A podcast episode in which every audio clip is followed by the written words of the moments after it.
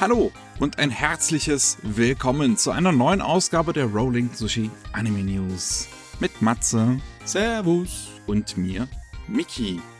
Ja, ja, wir haben heute, äh, also wir nehmen jetzt hier am Karfreitag auf. Da, wo ihr das hört, ist natürlich Ostermontag.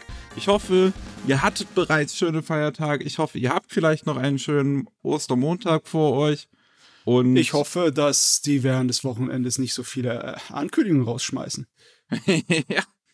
Das äh, wäre es natürlich. Wir, wir nehmen jetzt hier an dem Freitag mal ein bisschen früher auf als sonst, ähm, weil ne, noch, noch familiäre Feierlichkeiten sicherlich später anstehen. Ähm, und das, das, deswegen wollen wir jetzt mal hoffen, dass in diesem Freitag und dann am Samstag, Sonntag hier nichts weiter großartig, mega krasses passiert. Aus, mal, mal ausnahmsweise nicht. Kaum gesagt, passiert garantiert was. Ja, es ist wahrscheinlich dann, wenn wir, wenn wir die Aufnahme stoppen, irgendwie ein paar Minuten später ist, dann äh, kommt dann irgendwas halt. Ähm, gut. Ich würde sagen, ähm, es, es könnte sein, wir haben jetzt auch diesmal gar nicht allzu viel. Vielleicht wird's ein bisschen kürzer. Das dürfte auch nicht so schlimm sein. Ihr habt sicherlich an den Feiertagen vielleicht auch anderes vor. Ähm, wir fangen einfach mal an. Aus Deutschland haben wir diesmal nicht ganz so viel. Wir haben erstmal äh, die neuen Simul-Dubs, die Crunchyroll angekündigt hat. Hui, hui, da geht's Ja. los. Und äh, einmal dabei ist natürlich Spy X Family. Das dürfte wahrscheinlich niemanden überraschen. Mhm, der große Publikumszug. Der Hype der Saison. Da haben wir auch bereits Sprecher. Tim Knauer als Lloyd, also als der Vater. Äh, Tim Knauer ist die deutsche Stimme von Dan Stevens. Dann haben wir Lana Finn Marti als Anja. Das, äh, die hat äh, zuletzt in Rot. Oder wie heißt er nochmal auf Englisch? Weiß ich jetzt gar nicht mehr. Auch irgendwas mit Turning Red, glaube ich. Ja, Turning Red, beziehungsweise bei uns in Deutschland nur Rot, die Protagonistin gesprochen. Und Daniela Molina ist ähm, die Mutter Jora Forgor und das ist die deutsche Stimme von Mantis aus dem MCU. Ha. Ja, das geht am 16. April los. Also es ist bereits die erste Folge auf Deutsch online, wenn ihr das hier hört. Ähm, und dann immer äh, an dem Samstag um 23.30 Uhr.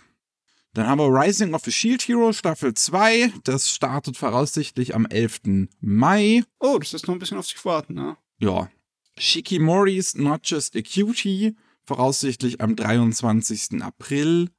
Kaguya-sama Love is War Ultra Romantic, die dritte Staffel, voraussichtlich am 22. April. Wer sich jetzt wundert, weil die zweite Staffel hat noch gar keine deutsche Synchro. Das möchte Crunchyroll noch nachreichen im Laufe der Saison irgendwann. Mhm, mhm.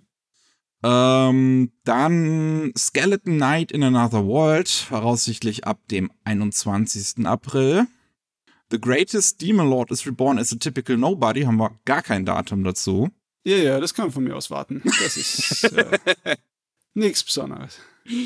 A Couple of Cuckoos ab 14. Mai, ab meinem Geburtstag. Huh. Trapped in a Dating Sim, The World of Otome Games is Tough for Mobs ab 17. April um 23.30 Uhr, also immer sonntags um 23.30 Uhr. Ist die erste Folge dementsprechend schon online, wenn ihr das hier hört. Jo. Ähm, the Dawn of the Witch, das quasi Sequel zu Grimoire of Zero ab 28. April. Da haben wir auch noch keine Sprecher. Ich drücke jetzt einfach mal die Daumen, dass die Figuren, die aus der alten Serie wieder vorkommen, auch die gleichen Synchronsprecher haben werden. Mhm. Äh, Shin Ikitosen mit seinen drei Folgen, da haben wir auch noch kein Datum. Es soll auch eine deutsche Synchro bekommen. Ähm, und auch im Laufe der Saison soll dann irgendwann noch die zweite OVA-Folge von The Ancient Magus Brightness Synchro bekommen. Ah, die war letztens auch, ja, ja. Ja, die, ich weiß es gar nicht, ist die jetzt schon draußen oder kommt die noch? Das weiß ich jetzt gar nicht. Und ja, das ganze Zeug aus der letzten Saison wird halt noch irgendwann fertig laufen. Äh, bei 86, es kam, kam ja die letzten zwei Folgen auch erst Ende März, beziehungsweise so Mitte März raus, wegen den ganzen Produktionsproblemen. Da möchte Crunchyroll noch ein Datum später nachreichen, wann die rauskommen. Mhm. So, Okay. dann haben wir noch als einziges aus Deutschland übrig Reprodukt mit einer Kampagne für eine äh, Crowdfunding, um ihr Herbstprogramm zu finanzieren dieses Jahr. Denn man hat es ja mitbekommen, sicherlich, es steht nicht so gut um viele äh, Verlage, um viele Bu Bu Bücherverlage und sonst was wegen der Papierkrise aktuell. Und äh, Reprodukt hat es dementsprechend auch recht getroffen. Die sind ein kleinerer Verlag aus Berlin und bringen und äh, ja, bringen halt auch recht, also teilweise recht spezielle Titel raus, jetzt nicht unbedingt die größten. Und äh, bringen darunter auch immer wieder einige interessante Manga mit raus, wie jetzt halt zuletzt Kitaro oder Ping Pong. Ähm, und auch äh, Hitler von, auch von dem Mangaka von Kitaro, der hat eine Biografie zu Hitler als Manga gemacht. ähm, und ja, diese Kampagne läuft jetzt seit dem 11. 11. April, soll noch bis 9. Mai gehen. 30.000 Euro war das Startziel, um damit halt die Veröffentlichung ihres Herbstprogramms zu finanzieren. Also die ganzen Comics und Manga, die geplant sind, ab diesem Herbst rauszubringen. Ähm, mittlerweile sind wir schon bei 41.000 Euro zum Stand unserer Aufnahme. Wow. Ähm, dementsprechend das Ziel haben wir schon mal erreicht. Es gibt da noch ein paar äh, weitere Ziele. So, wenn die erreicht werden würden, würde man quasi noch ein paar äh, ähm, zusätzliche äh, Spendenziele sozusagen äh, äh, ja, halt erreichen. Also ab 45.000 Euro soll dann halt sowas wie Hitler zum Beispiel eine Neuauflage bekommen. Ähm, ab 60.000 Euro sind noch ein paar andere Comics, die dann Schuber bekommen, wie Donjon, Ralf Ascham oder Blast. Ab 70.000 Euro gibt es eine Neuauflage von Der Ursprung und eine Veröffentlichung von Der Hypertraum. Hm. Also, was mich da ein bisschen wundert, ist, dass das so schnell angezogen hat, die Kampagne. Ich meine, ab und zu mal, ja, dann merkt man, dass die Fans einfach hinten dran stehen, ne? Aber für so, ja, so ein bisschen nischigere Mangas wusste ich gar nicht, dass da auf einmal die Leute reinspringen können. Besonders wenn es eine Crowdfunding-Kampagne ist von einem deutschen Verlag, ne? Hm. hm also, wow. Finde ich geil. Im Endeffekt wird ja benutzt wie eine, so eine Art von äh, Barometer für den Markt und eine Vorbestellfinanzierungsmäßig, ne? Ja. Obwohl, je nachdem, wie die Kampagne ausgeführt ist, äh, kriegen die das Geld nicht, wenn sie nicht voll ist. Und sie kriegen das Geld sowieso erst, wenn die Kampagne fertig ist, ne? Ja. Aber ja, klar, du kannst besser planen, ne? Wenn das äh, Papier teuer ist, dann wirst du nicht sagen, ach, mach mal einfach mal 10.000 Exemplare, die Leute werden es schon kaufen, haha. das ist dann ein bisschen gefährlicher, ne? Mhm. Ja. Ja, also man, man kriegt auch einiges noch dazu, so wenn man ähm, wenn man spendet. Die Spendenseite ist übrigens Start Next. Das ist nicht über über Kickstarter. Startnext.com slash Reprodukt.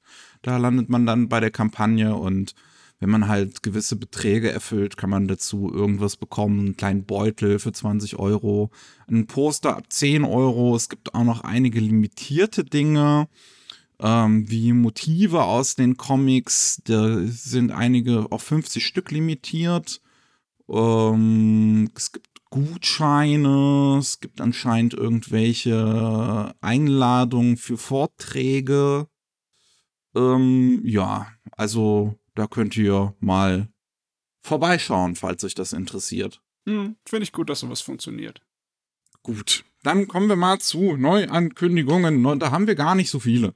Wir haben einmal ähm, Angel Sanctuary ist ein etwas älterer Manga, der von 94 bis 2000 lief, auch eine Anime-OVA bekommen hat und jetzt 22 Jahre später eine Fortsetzung bekommt. ähm, die Autorin möchte, be beziehungsweise die Autorin startet ab 20. April in einem Webmagazin namens Hanayume Ai eine Fortsetzung zu Angel Sanctuary namens Angel Sanctuary Tokyo Chronos, das nach der Geschichte spielt von Angel Sanctuary, aber sie betont, dass es gleichzeitig auch unabhängig lesbar sein soll. Ja, ja, ja, die Kaori Yuki. Deren Angel Sanctuary war sehr beliebt zu der Zeit, wo es bei uns in Deutschland rauskam hier. Ich kann mich genau daran erinnern. Es war genau die richtige Sorte von Edge-Fest für die Jugendlichen, ne? Es hat die Kantenfürsten angelockt in Massen. Besonders die Mädels. Die Mädels fanden das ganz toll, das Text. Und sie hat in Deutschland unglaublich viele Einzelbände auf dem Markt dann äh, bekommen. Also die Verlege haben sich da immer drauf gestürzt, wenn von ihr so ein Einzelband rauskam. Ich glaube, die hat mindestens ein Dutzend unterschiedliche Manga in Einzelbändern draußen. Hm. Ja, ja, da Ja. kommen sie wieder her, die alten Dinger. Okay. Dann haben wir einen Manga namens The Blue Orchestra, der einen TV-Anime bekommen soll. Das sind eigentlich auch schon alle Infos, die wir dazu haben. In dem Manga geht es um einen Jungen gegen Ende seiner Mittelschulkarriere, äh, der äh, ein ziemlicher äh, äh, Profi im Violine spielen ist, aber aus persönlichen Gründen, die nicht weiter genannt werden, erstmal äh, aufhört und dann aber ein Mädchen trifft, die ihm von einer Highschool erzählt, an der äh, ein ganz, ganz tolles Schulorchester sein soll und den Jungen wieder dazu bringt, doch weiter Violine zu spielen. Ja, also generell immer, wenn irgendwas an größer angelegten Musik, beziehungsweise klassisch konzertmäßige Musik umgesetzt werden soll in Anime, dann weißt du von Anfang an, die machen das nicht zum Spaß, weil sowas ist Arbeit. Das ist Arbeit, das ist nicht einfach. Ja. Aber ja, mal sehen. Wir haben, wie gesagt, noch keine weiteren Infos, außer dass es passieren wird. Hm. Was auch passieren wird, aus irgendeinem Grund, ist eine zweite Staffel zu In Another World with My Smartphone. Die ist an dem Tag, wo wir hier gerade aufnehmen, angekündigt worden. Ja. Haha. Und Das ist so wirklich, das ist so, wie, wie sagt man so, the, the bottom of the, of the barrel, so an, an Isekai Trash. Also das ist wirklich, Das ist, ja, ist unglaublich, dass das trotzdem jetzt eine zweite Staffel bekommt. Ich kapiere es nicht genau. Ich kapiere es nicht genau. Das ist schlimmer als jede aufgewärmte Pizza. Was ist das? Das ist schlimmer als aufgewärmte Thunfischpizza, ist das?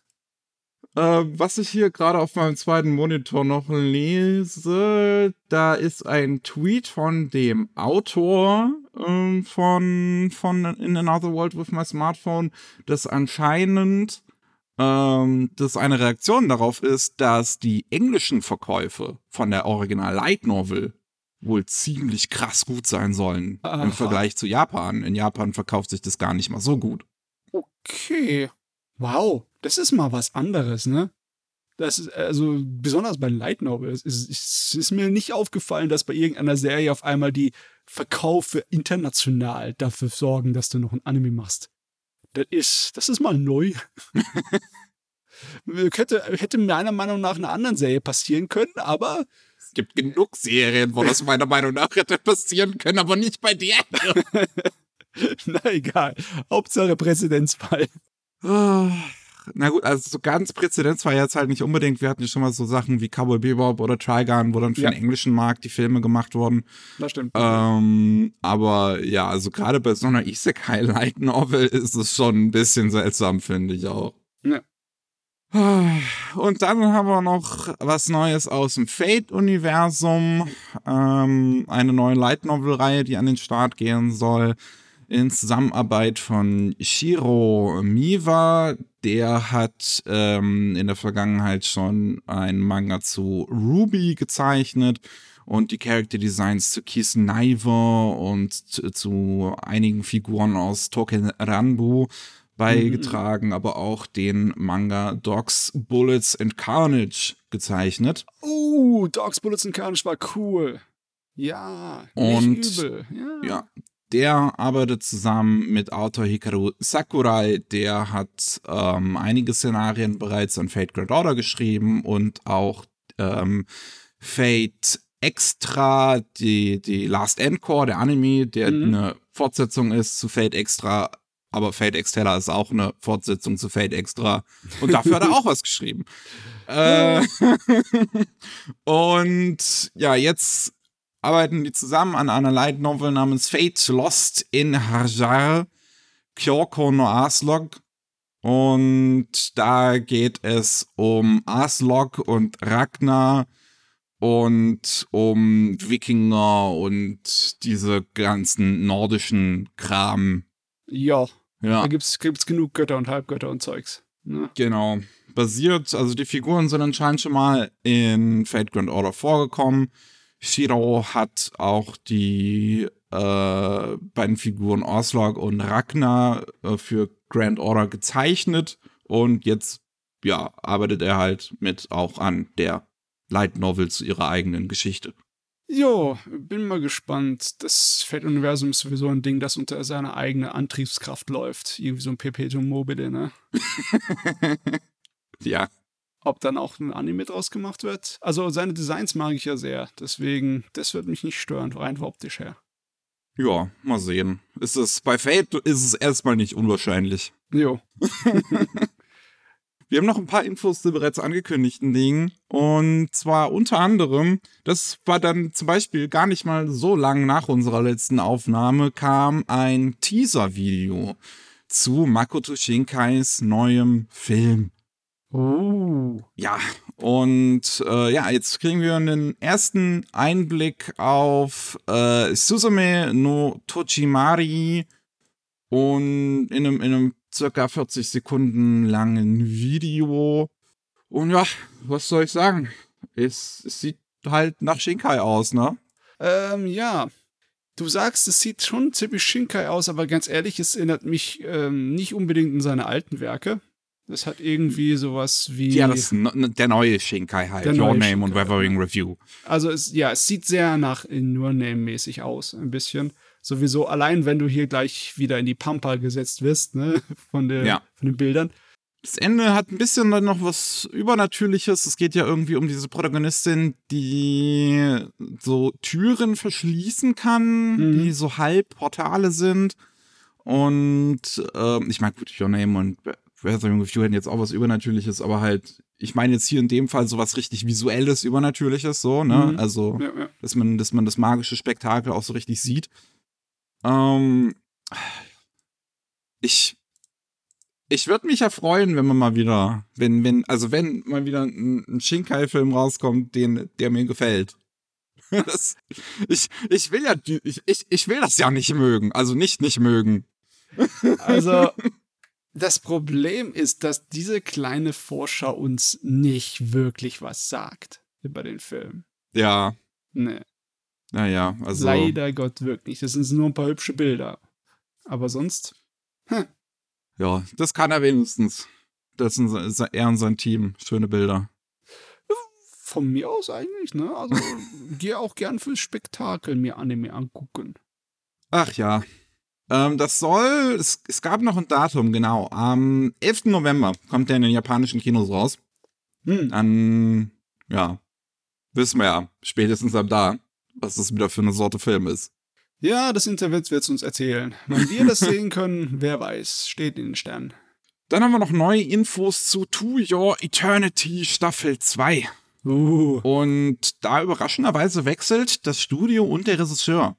Ähm, von Brainspace geht's rüber zu Drive. Drive ist ein Studio, was zu IG Port gehört, also die Mutterfirma hinter Production IG. Und die zum Beispiel Vlad Love vor kurzem gemacht haben. Das, das Anime Revival von, von, ähm, von Dings, von Mamoru Oshii. Ähm, und Regisseur ist jetzt Kyoko Sayama. Das ist der Regisseur von der zweiten Staffel Amanchu und von den beiden Staffeln Vampire Night zum Beispiel. Hm, hm, hm. Hier ist auch ein kleines Teaser-Video dabei, wo wir erste Einblicke auf die zweite Staffel bekommen. Ich weiß jetzt nicht, hast du die erste, hattest du die gesehen? Äh, nee, ich hatte sie nicht komplett gesehen. Ich weiß aber ungefähr, wie sie aussah und ich finde, dass der neue Stil ein bisschen anders wirkt. Ah, okay, es sieht also doch anders aus, meinst du? Ja, habe ich, Okay. also, ja, ist natürlich nur von der oberflächlichen Betrachtung her, ne, weil ich auch von der ersten Staffel nicht massenweise optische Bilder im Kopf habe, aber ich finde, es sieht leicht anders aus. Leicht anderes Cutter-Design, leicht anderer Animationsstil. Aber ja, wie gesagt, das ist halt nur ein 30-Sekunden-Vorschau. Das kann natürlich einen falschen Eindruck erwecken. Der Ja. Character Designer soll auch immer noch derselbe sein. Tatsächlich. Also das, das sind immer noch der gleiche. Ja, ich, wir werden es dann sehen, wenn mehr rauskommt. Ich, haben wir jetzt hier überhaupt schon ein Datum, wann es sein soll? Ich glaube, das Wort, das, das stand ja, glaube ich, fest, genau, im Herbst diesen Jahres. Stimmt, das wurde damals auch direkt angekündigt. Hm. Hm.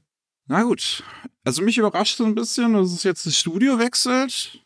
Vielleicht liegt es so daran, dass Brayton Space in dem gleichen Zeitraum selber ähm, dann Golden Kamuy übernommen hat, weg von Geno Studio. Hm, da werden die Karten neu gemischt. ja, so ein bisschen alles durchgemischt. Naja, mal sehen. Ähm, dann haben wir jetzt auch noch neue Informationen zu dem neuen Dragon Ball Film, Dragon Ball Super Super Hero. Das nach wie vor ein toller Titel ist. Und der sollte ursprünglich am 22. April rauskommen. Dann gab es ja jetzt die Hacker-Attacke auf Toei Animation. Ähm, und jetzt hat man es verschoben offiziell auf den 11. Juni. Und Toei Animation betont, dass äh, alle bei Toei äh, noch ganz viel Arbeit reinstecken werden, aka crunchen werden, um das bis zum 11. Juni anscheinend zu schaffen. Wo ich mich dann auch frage, wenn ihr wisst, dass das knapp ist, wieso macht ihr es nicht einfach einen Monat später nochmal? Hm, ich habe keine Ahnung. Ich weiß auch gar nicht, wie die japanische Kinolandschaft aussieht auswendig. Ob das so unglaublich wichtig ist, dass man sein Fenster erwischt, weil dann sonst andere Filme einen den Rang abliefern. Keine Ahnung. Hm. Aber ja, die müssen nicht unbedingt crunchen. Es ist nie gut, der Crunch. Ja. Das auf jeden Fall nicht. Naja, am 11. Juni wird es dann sicherlich, also wenn jetzt nicht nochmal ein Hackerangriff kommt, wird es dann soweit sein. Ja, ich hoffe doch mal, die haben ihre Sicherheit aufgebessert. Ne? ja. Das wäre unschön, wäre das. Aber der Hack war doch erst letzten Monat, ne? Der war Anfang März ist der bekannt geworden, ja. Mhm, ja. Also, dann hätten sie eh crunchen müssen, um es dann im April wie original äh, geplant rauszukriegen, oder? Ich weiß es nicht, vielleicht sind noch ein paar Daten jetzt verloren gegangen dabei und sie müssen noch mal ein paar Sachen neu machen. Das wäre natürlich scheiße, ja. Das wäre natürlich richtig scheiße. Ah ja, hoffentlich geht das äh, glimpflich über die Bühne. Ja. Ich habe keinen Bock schon wieder aus Nachrichten zu äh, lesen, wie dann Leute sich beschweren und hier irgendwie mit Krankheiten nach Hause gehen müssen, weil sie zu viel arbeiten. Oh ja. Gut, ähm, wir haben auch noch neue Informationen zu Kokyo no Karasu, A Raven in the Harem. Ist ähm, letztes Jahr, Ende letzten Jahres angekündigt worden, eine Geschichte über eine Konkubine, die anscheinend niemand so richtig jemals wirklich gesehen hat. Und trotzdem im Harem des, äh, des, des, des, des Imperators ist oder des Kaisers. Und ja, so, so, so ein bisschen mysteriöses, angeblich über, über Zauberkräfte äh, verfügt. Keiner kennt sie so richtig.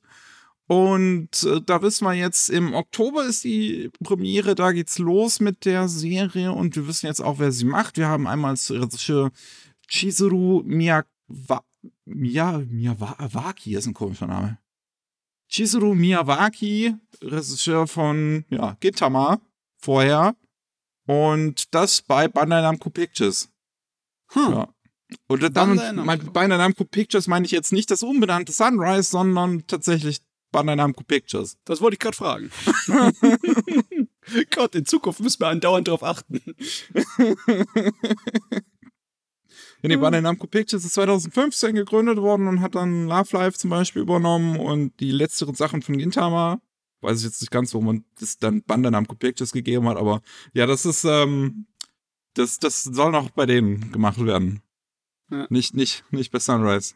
Ah ja, das Einzige, was mich bei dem Ding so richtig anzieht, ist halt das Design, ne? Dieses Shoujo-Design mit den ganz filigranen äh, Körperproportionen, weißt du, mit Ja. den langen Hälsen und den langen, dünnen Fingern und dann halt die aufwendig gestalteten äh, Schmuck und äh, Klamotten und Kostüme.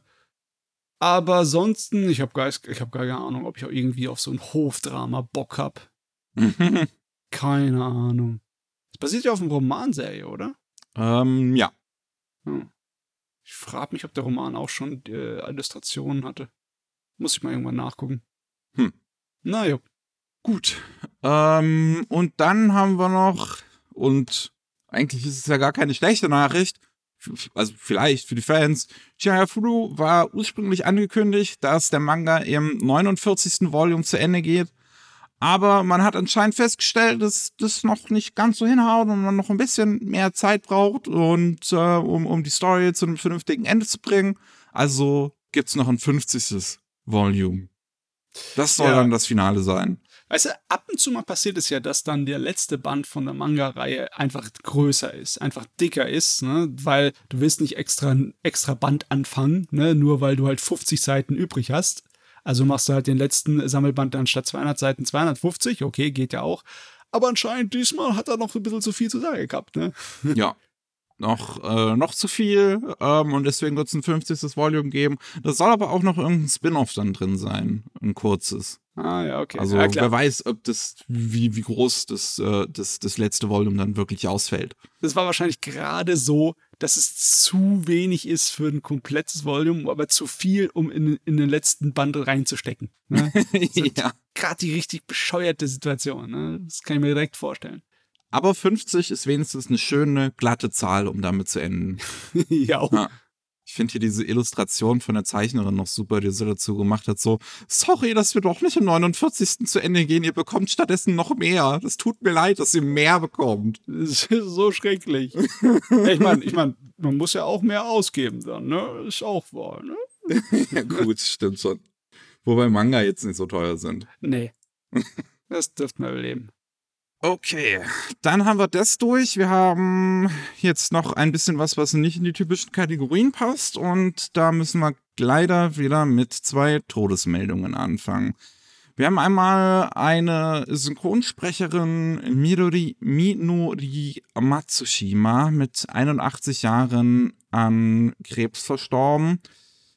Ähm, ja, die hat jetzt aktuell jetzt das das aktuellste was sie gemacht hat war 2014 da spricht sie eine Figur in, in im, im One Piece Universum namens Tsuru ähm, aber sie kennt man eher aus ja das was sie früher mal so alles gemacht hat unter anderem im 69er ähm, Dororo Anime im ersten Anime zu Dororo hat sie den ja namensgebenden Dororo gesprochen 1969, meine Güte, in den 60er angefangen. Ja. Ähm, in die, äh, dann vorher, äh, nee, später dann äh, die namensgebende Candy aus Candy Candy. Irgend so ein Shoujo-Gerede, was mir jetzt nichts großartig sagt.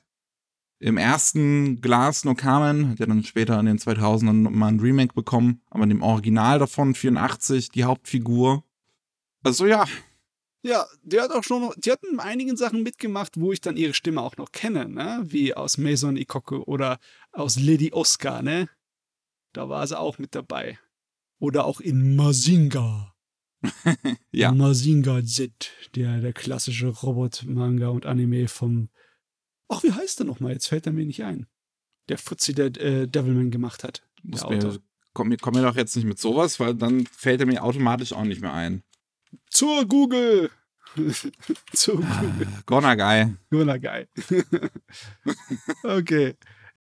Im Endeffekt, sie gehört zur allerersten Generation von Anime-Synchronsprechern, ne?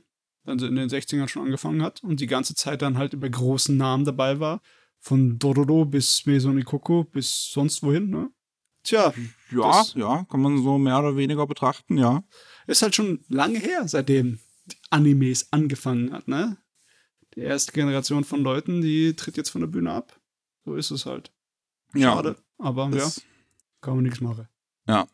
gleiche, das gleiche bei ähm, Toko Yokata mit 85 an Altersschwäche jetzt gestorben. Ähm, ist auch ein Mangaka aus der ja, ersten Generation im Prinzip. 36 geboren, 55 dann mit Manga angefangen. Sein erster war Yamabiko Kenshi. Ähm, dann gibt's noch Margaret Chan und ähm, Anko Chan. Äh, sehr viel so Gag-Manga, frühe Gag-Manga sind es gewesen. Ähm, er wohnte auch in diesem Toki-Wasso Apartment-Gebäude, in dem sehr viele so klassische, äh, ähm, ja, altbekannte Manga-Zeichner gewohnt haben, wie Tezuka und halt auch zuvor Fujiko Fuyu A, über den wir letzte Woche erst gesprochen haben, einer der äh, Co-Erschaffer von Doraemon. Ja. Gott, das ist so weit entfernt, das ist eine ganz andere Welt für mich. Also Manga aus den 50ern kenne ich nur aus Fachbüchern. ja, wirklich. Ja. Also das ist, das ist ja noch bevor Tezuka groß hier äh, die Wirbel gemacht hat in der Manga-Welt. Also das ist der Wahnsinn. Ja. Ja, Was ein bisschen schade ist, dass es eigentlich kaum möglich ist, da groß Anschluss zu finden zu der Welt von dieser Generation, die jetzt wegfällt. Ne? das stimmt wohl, ja. Also viele, viele alte Manga gelten auch mittlerweile als ziemlich verloren, so dass keiner mal irgendwie eingescannt hat oder sowas. Ich meine, die sind ja noch da. Die Manga, ähm, wie heißt nochmal, Museen haben die alle. Ne? Hm. Aber ich meine, für die ist, äh, gilt ja auch gar kein Kopierrechtsstatus mehr. Ne? Das ist ja über 80 Jahre her fast. Ja, nee, nee, nicht 80, aber über 70. Ne? Hm.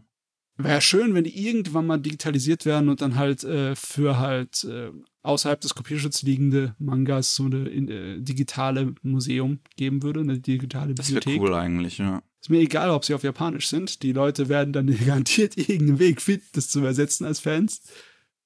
Das wäre ein Ding. Ne? Da könnte ich mal gern drin stöbern. Ja. Gut, ähm, haben wir das hinter uns. Wir, es, es, es gibt noch ein paar schöne Ausstellungen demnächst in Japan, die wir jetzt ja leider immer noch nicht sehen können. Mhm. Die Grenze ist für Touristen immer noch dicht. Ähm, aber nichtsdestotrotz wollte ich das kurz ansprechen. Wir haben einmal ähm, ab dem 27. April bis 8. Mai kurze Ausstellung in Ikebukuro Sunshine City von Masakazu Katsura zu seinem 40-jährigen Jubiläum als Manga-Zeichner. Gott, ey, das macht mich so wahnsinnig, dass der Mann schon so lange unterwegs ist. Ja, Masakazu Katsura ist bekannt für Video Girl Eye, DNA 2 Ease, Z-Man ähm, und auch für einige der Character Designs von Tiger and Bunny zum Beispiel, die man dort auch dann direkt von der zweiten Staffel neue Character Designs zu sehen bekommen soll. Ah, Ja. ja. Damals fand ich seine Designs wahnsinnig klasse, weil er hat sehr früh einen Stil benutzt, der so gar nicht in seine Zeit gefasst hat. Ja, ich meine, der Ende der 80er, Anfang der 90er war der ziemlich ein Ding, besonders halt auch wegen den OVAs, die zu uns rübergeschwappt sind, ne, wie äh, Dina Squared und äh, wie Video Girl Eye. Das äh, hat natürlich äh, dann die Runde gemacht. Und ja, der sah überhaupt nicht aus wie ein 80er Jahre Manga. Gar nicht. Das ist. Findest? Also ich finde nicht. nicht. Bis, Vielleicht- bis auf seine Frisuren. Seine Frisuren okay, aber seine Charakterdesigns, die Mädels, die sahen schon anders aus als so ein Okay. 80er Jahre Manga. Also vielleicht liegt das aus meiner so retrospektivischen Wahrnehmung, aber wenn ich halt diese Character Designs sehe, dann muss ich automatisch irgendwie an 80er denken. Ja, nee, also ich habe zu viel 80er Jahre Mangas angeguckt. Der, der ist viel zu sehr verliebt in seinen äh, realistischen Stil. Dass die, die Mädels auch eher wie Asiaten oder Japanerinnen aussehen. Das stimmt wohl, ja. Ja. Aber nicht nur das findet statt in Japan, sondern in Kyoto im International Manga Museum haben wir noch eine Ausstellung zu Heke Story und Ino. Da werden Konzeptzeichnungen der CharakterdesignerInnen Fumiko Takano für Heke Story und Teo Matsumoto für Ino ähm, ausge, äh, äh, ausgestellt. Beide Titel, also auch Ino, basieren auf der äh, modernen Übersetzung von Hideo Furukawa von äh, der Heke Monogatari. Ich denke mal, deswegen kann man es auch machen, weil es halt einfach der Kulturverbindung da ist, ne, Ja. zur alten Geschichte und zum alten Werk. Aber weißt du, so, sonst denke ich, glaube ich nicht, dass man das automatisch so als Werbekampagne macht. Der Inuo ist nicht draußen bisher, noch nicht. Es kommt ja erst im Mai, ne.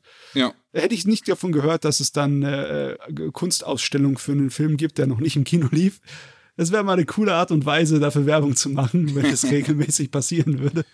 Ja, aber das sind, ähm, also in dem Promotional-Bild, was wir auch dabei haben, ähm, sieht es eigentlich schon ganz cool aus. Es sieht, es, es, es, es sieht halt auch so sehr nach so, so gewissen klassisch, klassischen Zeichnungen aus. Es erinnert mich an so einen gewissen Stil. Ich Ja, wie die kenne aber Schriftrollen. jetzt das namentlich nicht. Ja, so wie so Schriftrollen illustriert waren. Ja, genau. Genau so. Von daher, das ist ganz cool. Das läuft vom 21. April bis 27. Juni. Und wir werden es leider nicht sehen können. naja, irgendwann gucken wir uns die Bilder dazu an, wenn es fertig ist. Ja. Dann noch eine ganz wilde Geschichte. Ähm, bei äh, Shueisha auf äh, welcher Plattform war das jetzt? Du, du, du, genau, Yomitai ist, ist auch so eine Web-Plattform äh, wie, keine Ahnung, sowas wie Shonen Jump Plus für Manga, auch von Shueisha.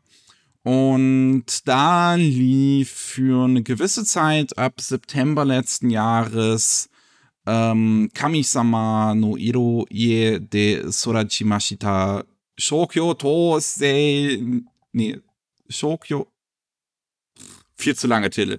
A Home Life with God, We Children Born into Religion ist eine ähm, ja, Anthologie, in der es darum geht, um, um Kinder und ähm, ja, dem, dem religiös geprägten Haushalt, in dem sie aufwachsen und was das mit den Kindern macht, was die dazu denken und sowas, ist ja schon ein relativ ernstes Thema ähm, und dementsprechend wahrscheinlich gar nicht mal so verwunderlich, dass Shueisha das äh, jetzt äh, komplett rausgeworfen hat vor der Plattform. Feiglinge.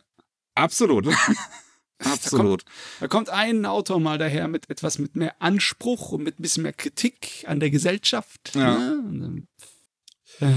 Mariko Kikuchi ist die Mangaka, hat auch Alive Turned Upside Down, My Dad's an Alcoholic geschrieben, was es auf jeden Fall auf Englisch gibt und äh, da auch relativ gut sein soll, basiert auch auf so ihren eigenen Erfahrungen. Eines der Geschichten aus dieser äh, Anthologie Home Life with God soll auch auf ihren eigenen Erfahrungen basieren.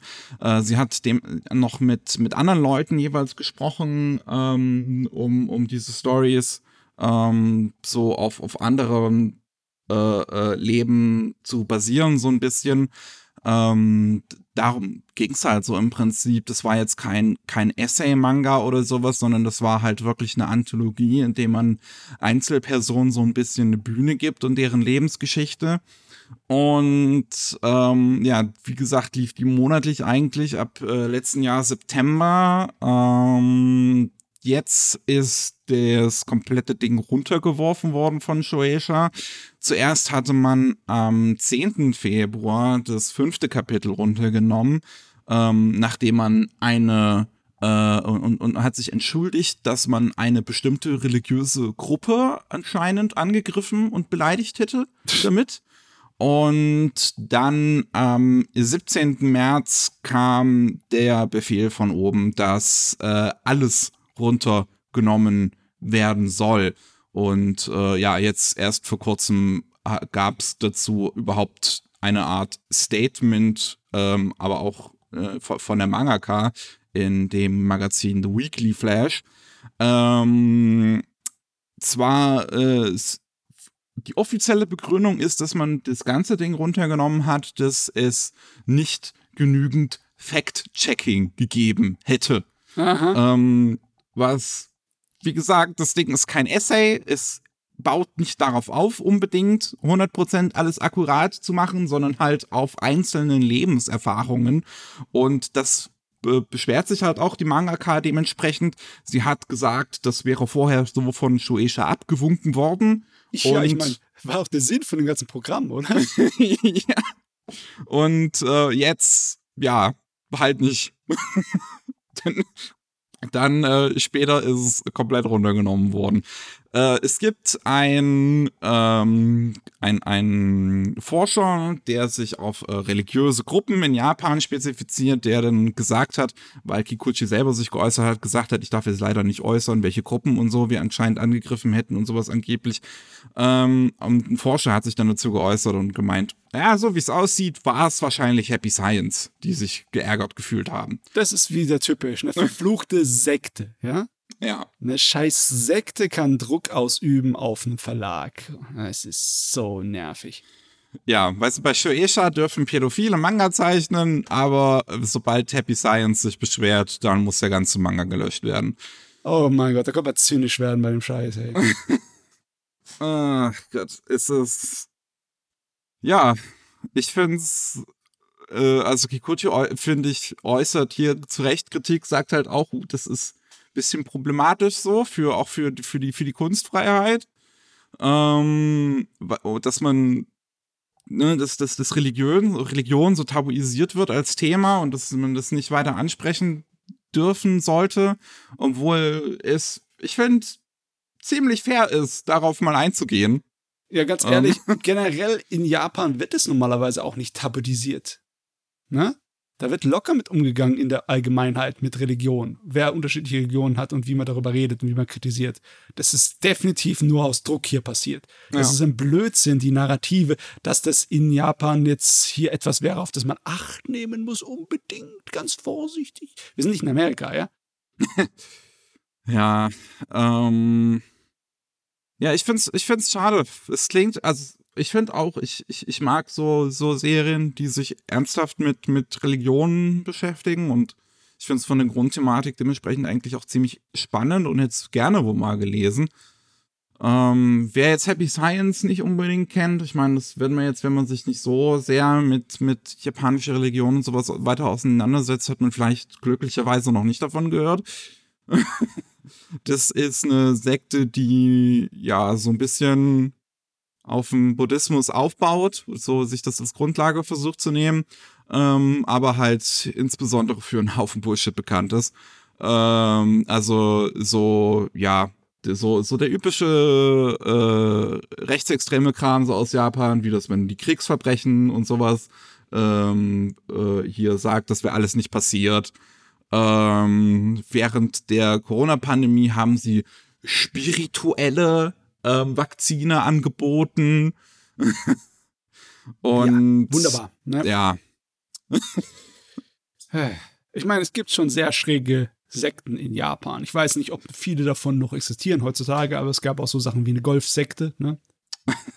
Oder okay. natürlich Sekten, die einfach nur Geld anbeten.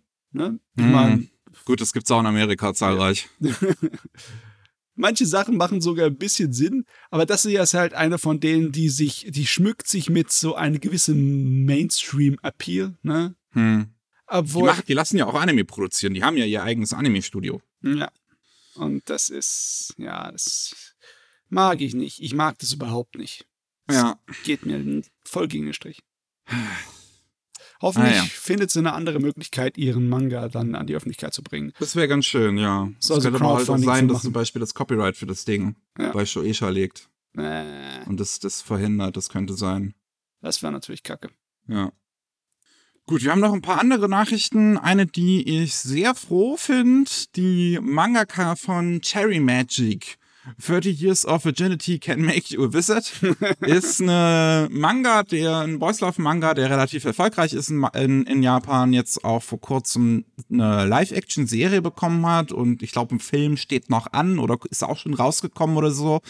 Ähm, und, ah, letzten Freitag anscheinend, also nicht den, den wir gerade aufnehmen, nicht den 15., am 8. April ist anscheinend ein Film auch dazu rausgekommen in Japan. Mhm. Und ähm, die hat äh, sich äh, auf, auf Twitter auch dazu geäußert und hat geschrieben, dass sie das ganze Lizenzgeld, was sie jetzt durch die Film- und Serienadaptionen bekommt, an Marriage for All Japan spenden möchte. Eine Organisation, die sich für gleichgeschlechtliche Ehen in Japan einsetzt. Und hat dazu geschrieben, dass sie halt ne, möchte, dass wir in Zukunft in einer Welt leben oder auch in einem Japan leben, in dem ähm, ja alle heiraten können, egal, ganz egal von ihrem Geschlecht. Und das finde ich ganz schön. Das ist, ähm, mit, mit Boys Love hat man immer so, so, so ein bisschen das Problem in Japan halt, dass das ja eigentlich, eigentlich ist es ja ganz schön, dass es so viel homosexuelle Repräsentation gibt. Das Problem so ein bisschen an Boys Love ist halt, dass es sehr für heterosexuelle Zielgruppen ausgeschlachtet wird. Ja. Ähm, ja. Die meisten der Boys Love Manga sind halt für ein weibliches Publikum geschrieben. Und ähm, dementsprechend ist die eigentliche Repräsentation, die in vielen von diesen Manga auch vorkommt, eigentlich gar nicht mal so geil. Ähm, ich finde es dementsprechend halt hier halt sehr, sehr schön, dass sie sich so offen dazu geäußert hat und gesagt hat, so, nee, ich schreibe das, ich mache diesen Manga nicht nur, weil ich äh, Männer heiß finde, die sich einander küssen, sondern weil ich halt auch will, dass das akzeptiert wird. Ja, das ist ein guter Zweck. Da tut sie was Gutes und es ist auch notwendig, weil Japan ist halt einfach hinten dran, was die Gesetzgebung angeht. Die eigentlich öffentliche Meinung ne, ist schon weiter. Und äh, auch die einzelnen lokalen Regierungen, die haben immer wieder so Ausnahmeregelungen. Die haben auch keinen Bock mehr darauf, auf den Blödsinn, die die äh, Regierung anstellt, dass sie sich da so ziemt bei dem Thema. Mhm. Und ja, das ist natürlich dann schön. Da gehört äh, Gas gemacht bei dem Thema und das ist an der richtigen Ecke am Hebel. Ja, finde ich auch. Äh, wir können noch einmal kurz über My Dress Up Darling reden. Da der Anime mittlerweile vorbei ist, haben wir jetzt Zahlen dafür, wie viele ähm, zusätzliche Manga er in den Umlauf gebracht hat. 2,5 Millionen mehr Manga-Kopien gibt es jetzt von My Dress Up Darling. Ähm, und sind damit jetzt sind damit jetzt bei circa 6 Millionen Kopien im Umlauf. Okay, das ist ähm, ist ziemlich heftig, wenn ich überlegst, dass bevor der Anime anfängt, äh, hatten sie ungefähr 5 Millionen im Umlauf, ne? Das nee, also das war im Februar, die 5 Millionen. Äh, da lief der ja schon. Ach, da lief er schon, okay. Ähm, vor dem äh, Anime müsste es dementsprechend 2,5 weniger gewesen sein, also 6 minus 2,5, äh, 3,5. Okay, aber ich habe schon gedacht, es wäre jetzt doppelt so viel, aber ist nicht ganz doppelt so viel. Trotzdem ein massiver Anstieg, ne? Ja. Ach, also ja. schön zu sehen. Ist ja auch, ist auch eine schöne Reihe. Also zumindest der Manga, äh, der Anime war sehr spaßig. Der Anime hat halt eingeschlagen. Das war einer ja. von diesen Bombengeräten, die, ja, das ist dann auch nachzuvollziehen, warum jetzt die Verkaufszahlen in die Luft schlagen. ja. Da werden alle Leute sich freuen, weil ich bin garantiert mir sicher, dass das Produktions Team da hinten dran, das, äh, ne, das Schema da, dass da einige Leute jetzt Geld machen. Die wahrscheinlich ja. ja. Gott sei Dank macht auch der Autor, die Autorin da einiges an Geld, ne? Die hat es im Jahr verdient. Oder er. Warte mal, ist das eine? Ja, ist eine Frau. Ist, ist eine Frau. Hä? Echt? Ja. Shinichi Fukuda? Aber Shinichi ist doch ein Männername. Ähm, also soweit ich das mitbekommen habe, war halt das Außergewöhnliche daran, dass man das Geschlecht von der Person jetzt lange nicht wusste. Ach so. Okay. Und äh, sie erst während der Anime jetzt gelaufen ist, zum ersten Mal ein Interview gegeben hat, wo es dann halt rauskam. Ha. So kannst du einem auf die falsche Fährte führen, ja, ne? Äh, gut. Ähm, und eine letzte Nachricht haben wir jetzt noch. Ähm, da geht es ein bisschen um, um, um Covid-19, ums C-Wort. Oh Gott. Äh, ja, und zwar Doga Kobo hat es erwischt. Doga Kobo macht in der aktuellen Saison Shikimori's Noche Security und die mussten jetzt ähm, ihr Studio schließen. Ab äh, 5. April haben sie es geschlossen für äh, bis jetzt erstmal 17. Nee, ab 6. April haben sie es geschlossen, bis erstmal 17. April geplant, weil es halt äh, sich unter ihren Leuten stark verbreitet hat, das Virus. Uiuiuiui. Ui, ui. Quarantänezeit, ne? Ja, ja. Es ist, ist ziemlich doof. Ich hoffe, alle sind gut durchgekommen und kommen noch gut durch.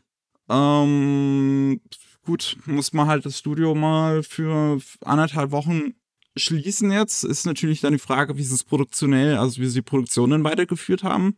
Ja. Aber dadurch, dass vorher ja jetzt auch schon so lange die Pandemie war, müsste man ja eigentlich so einen Backup-Plan haben für so eine Situation. Ha! Das müsste man, sage ich. Also ja, der Vernünftige würde meinen das, ne? Aber wir wissen ja alle auch, dass Produktionen bei Anime wirklich drunter und drüber gehen kann. Das kann, ja. da ist so oft, dass gar nicht so funktioniert, wie es funktionieren soll. Und deswegen die Leute halt den Stress haben, ne? Und schnell zeichnen müssen. Und wir wissen jetzt auch natürlich nicht, wie viel von der neuen Serie schon fertig ist. Ob mhm. die jetzt äh, eigentlich fast schon zu Ende ist oder ob erst die Hälfte produziert ist und während sie läuft im Fernsehen man den Rest nachproduziert. Weil wenn das der Fall ist, dann ist das echt böse, wenn dir fast zwei Wochen fehlen. Naja, dadurch, dass die Serie bereits schon einmal eine Woche verschoben worden ist, und zwar sollte sie ursprünglich am 2. April starten, ist dann eine Woche verschoben worden, oh. aus organisatorischen Schwierigkeiten scheint es nicht so gut dahinter zu laufen, denke ich mal. Wir werden es ja sehen, ob dann am, was jetzt am 9. April rausgekommen ist, am 16. noch eine Folge wieder rausgekommen ist oder ob sie es einmal haben verschieben müssen. Jo. Aber das wissen wir jetzt nicht, weil wir haben gerade noch den 15., an dem wir aufnehmen. Ihr wisst es dann. Jo. hui, hui, es geht echt drunter und drüber im Moment, ne? Gute Nachrichten, schlechte Nachrichten, alles jagt sich gegenseitig im Kreis, wie zwei Hunde, die sich gegenseitig den Schwanz in der hängen. Ja, so kann man's nennen. Wir sind äh, aber durch für heute. Wir haben jetzt unsere Liste abgearbeitet. Wie gesagt, ich drücken, drücken wir mal die Daumen, dass jetzt nicht kurz bevor wir auf die Aufnahme stoppen, dass jetzt noch irgendwas passiert. Ähm, und ich, ich danke mich, ich, ich bedanke mich für euch da draußen fürs Zuhören. Falls ihr mehr von uns hören wollt, gibt es einmal jeden Mittwoch den Rolling Sushi Podcast, wo es dann um Japan geht, aus News aus Japan. Alle zwei Wochen Mittwoch, äh, Mittwochs gibt's dann ähm, Anime Slam. Da reden wir dann über die Anime und Manga, die wir in letzter Zeit so geschaut und gelesen haben. Wir haben jetzt nichts weiter vor. Wir sind fertig. Dementsprechend noch frohe Ostern oder frohen Ostermontag, Rest Ostermontag, falls ihr das hier am Montag noch hört. Tschüss. Ciao.